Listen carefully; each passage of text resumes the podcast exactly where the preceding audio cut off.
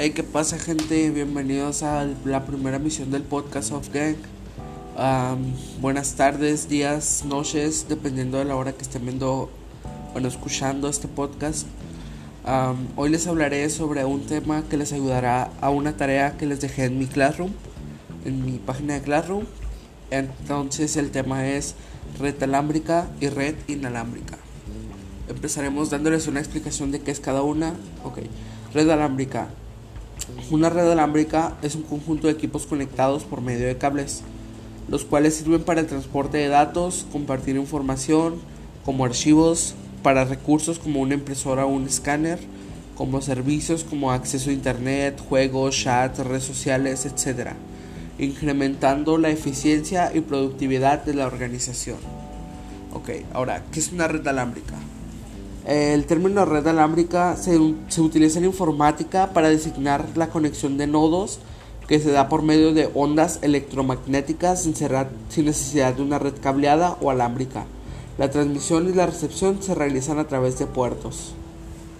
Ok, una vez dada esta explicación, les voy a decir pues diferencias entre ellas, cuál es mejor, cuál es peor, características.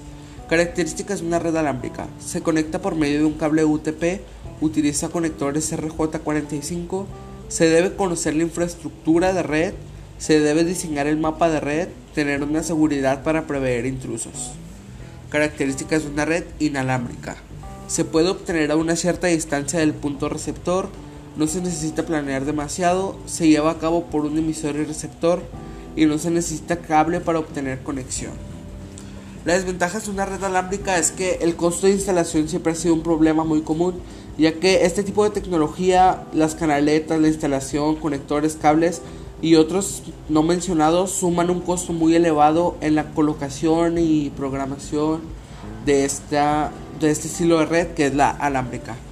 En cuestión de seguridad, las redes inalámbricas tienen la particularidad de no necesitar un medio físico para funcionar, pero esto fundamentalmente también puede ser como una desventaja, porque se convierte cuando se convierte en una desventaja cuando se piensa que cualquier persona con una computadora o a cualquier dispositivo que se pueda conectar a internet solo necesita estar dentro del área de cobertura de la red para poder intentar acceder en ella. Como el área de cobertura no, se puede, no puede estar definido por paredes o por ningún otro medio físico, los posibles intrusos no les hace falta ni siquiera estar dentro de un edificio o estar conectado a un cable.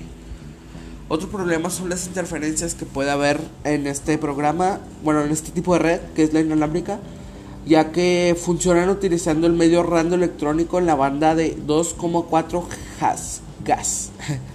Esta banda de frecuencia no requiere de licencia administrativa para ser utilizada, por lo que muchos equipos del mercado como teléfonos inalámbricos, microondas, etc., utilizan esta misma banda de frecuencias. Además, todas las redes Wi-Fi funcionan en la misma banda de frecuencia que la de los vecinos. Este hecho hace que no se tenga la garantía de nuestro entorno radioeléctrico. Este está completamente limpio para que nuestra red inalámbrica funcione a su más alto rendimiento. Que significa que debido a todas estas interferencias puede que tú compres 20 megas de internet y solo te lleguen 10, 5 debido a todas las interferencias que hay en, en la zona. Ok, para finalizar les daré mi opinión sobre cuál usaría yo y para qué lo usaría.